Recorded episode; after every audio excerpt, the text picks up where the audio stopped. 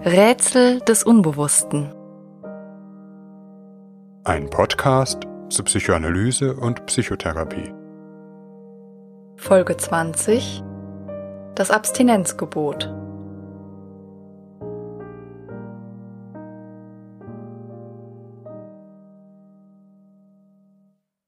Jeder, der einmal eine Therapie, vielleicht sogar eine Psychoanalyse gemacht hat, wird dieses Gefühl kennen.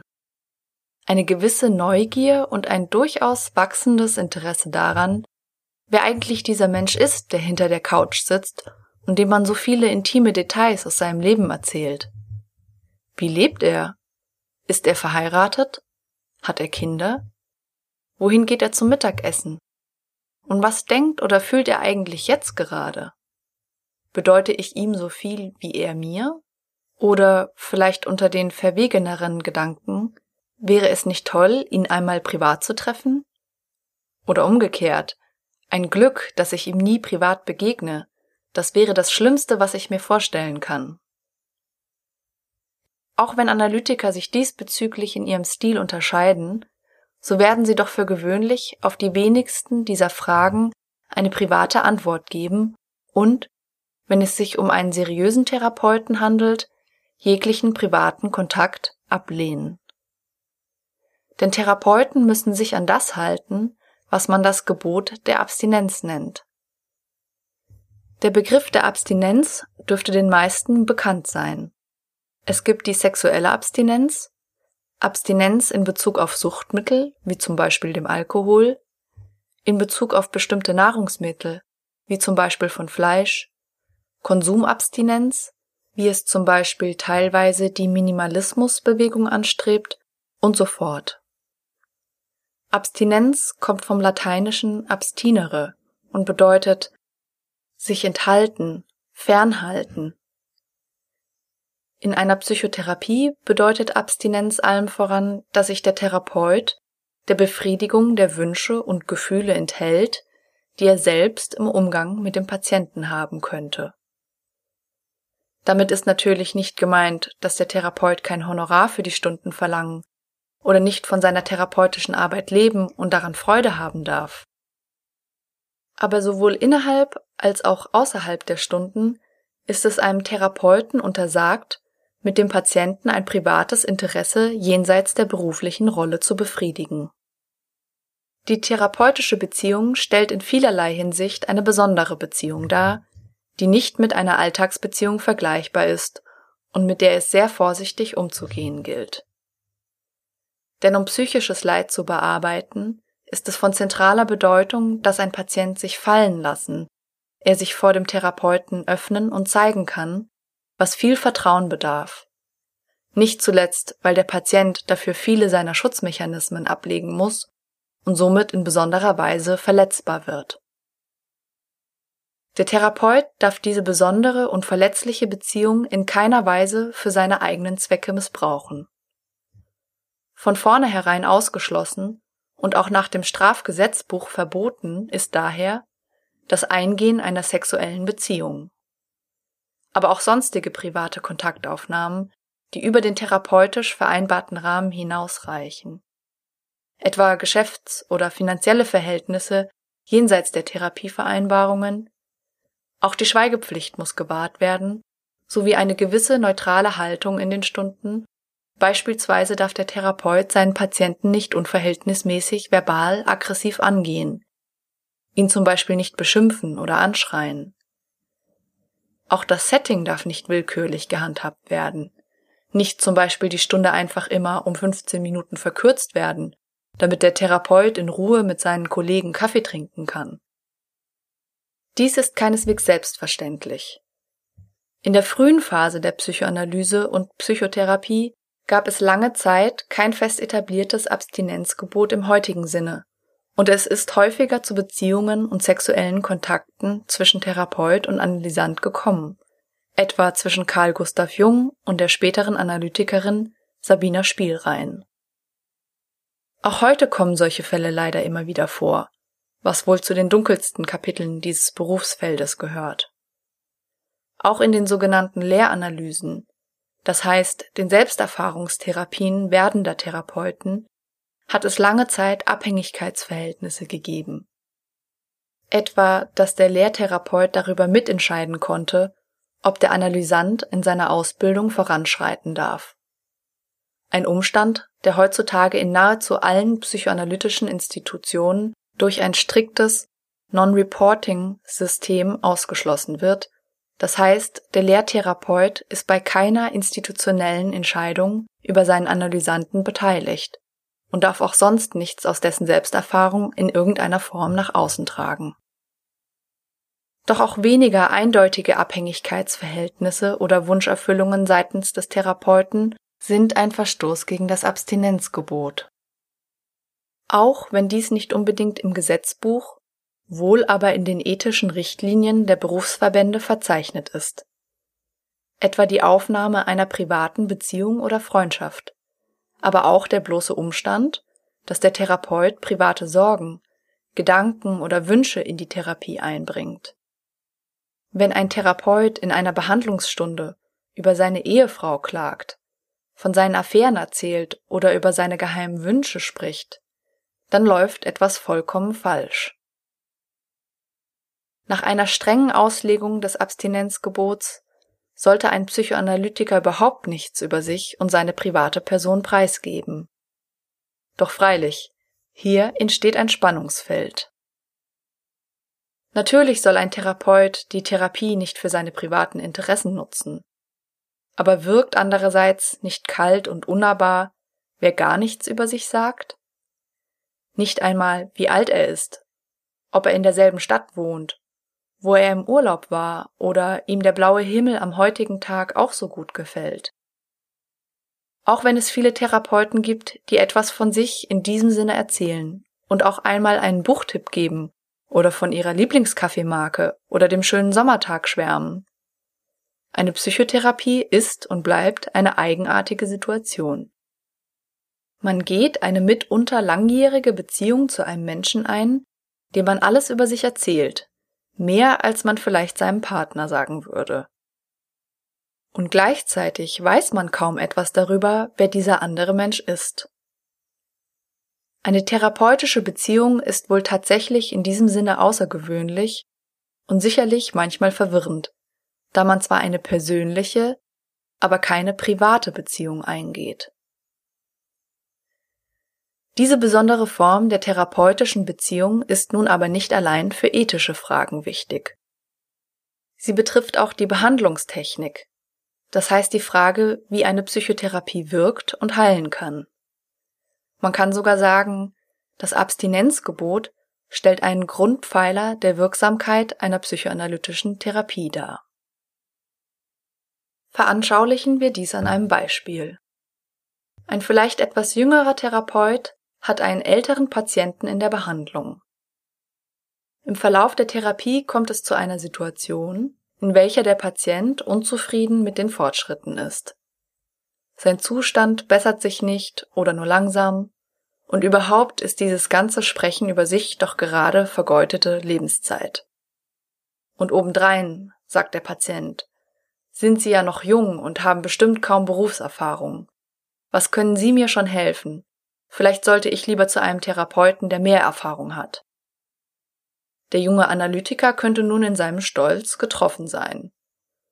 Und vielleicht hatte er den Impuls, dem Patienten zu entgegnen, dass er älter ist, als er aussieht und schon seit zehn Jahren in diesem Beruf arbeitet.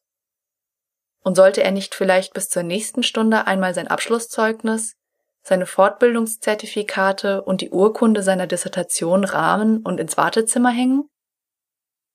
Der Patient hat den Therapeuten und seine Erfahrung in Frage gestellt. Und die Versuchung ist groß, ihm auf einer privaten Ebene zu sagen, wer man denn in Wahrheit ist.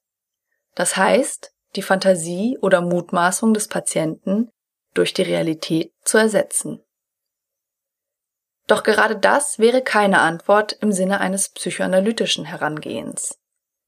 Denn was würde passieren, wenn er den Patienten mit Fakten über seine Berufserfahrung widerlegt? Er würde eine Gelegenheit verpassen, eben genau die Konflikte, die den Patienten beschäftigen und die sich an den Zweifel der Kompetenz des Therapeuten heften, zu bearbeiten. den Herd schnell wieder löschen, bevor sich ein Brand ausbreiten kann.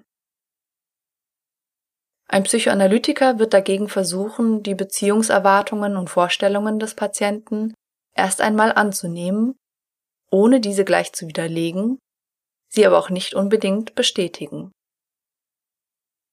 Es geht nicht darum, wie der Therapeut wirklich ist und wie viele Zertifikate er hat, sondern darum, welche Vorstellungen der Patient von anderen hat, vielleicht gerade von einem Menschen, der ihm helfen soll.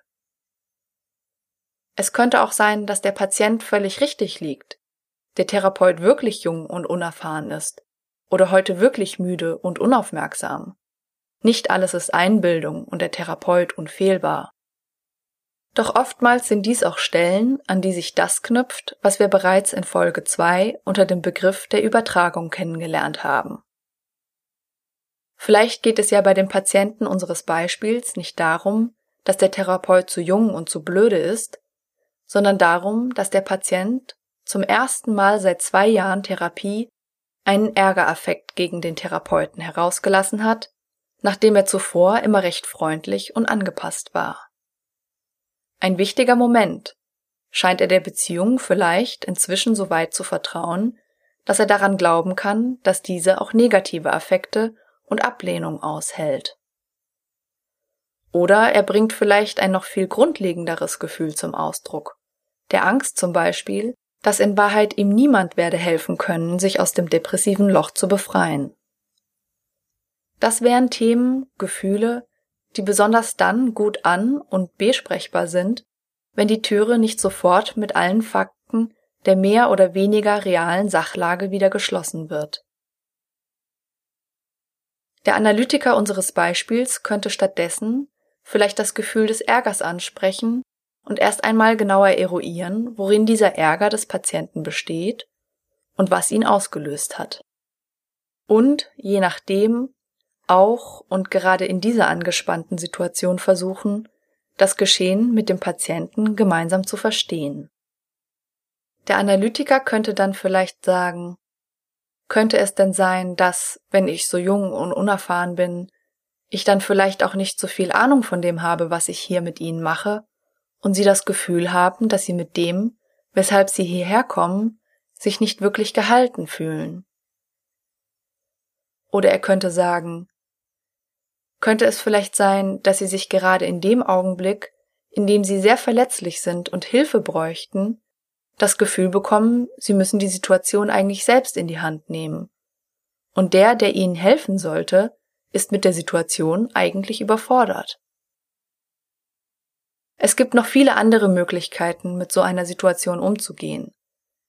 In den hier gegebenen Antwortbeispielen richtet der Therapeut sich unter anderem an innere Beziehungskonzepte und das Selbstbild des Patienten, die vielleicht gerade an solchen Stellen am Modell der therapeutischen Beziehung und den Fantasien des Patienten über den Therapeuten bearbeitet werden können.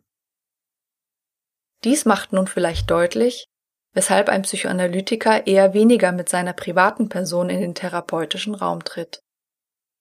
Je mehr er das macht, desto mehr Raum nimmt er damit in der Therapie ein, der sonst den Fantasien des Patienten offen stehen würde. Auch als Person nimmt der Therapeut dann automatisch mehr Raum ein. Raum, den der Patient ja gerade für sich selbst und seine eigenen Themen besetzen können soll. Die Frage ist freilich, wie weit man darin geht. Wenn ich weiß, wie alt mein Analytiker ist, wäre das so schlimm? Heftet sich mein Ärger über seine Unfähigkeit dann nicht einfach an ein anderes Thema?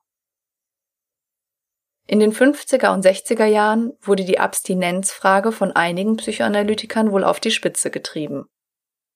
Sie glaubten, je mehr sie als weiße Leinwand vor den Patienten träten, desto mehr würde er Fantasien auf diese projizieren. Aus dieser Zeit auch erwuchs die karikaturhafte Zeichnung, die bis heute der Analyse anhaftet und oftmals in Filmen dargestellt wird. Analytiker, die mit steinernen Gesichtern schweigend hinter der Couch sitzen und höchstens mal ein leises Hm von sich geben. Dies entspricht nicht der heutigen psychoanalytischen Situation. Heute verstehen sich Analytiker vielleicht eher in einer Art Doppelrolle. Zum einen versuchen sie, die sogenannte dritte Position zu wahren.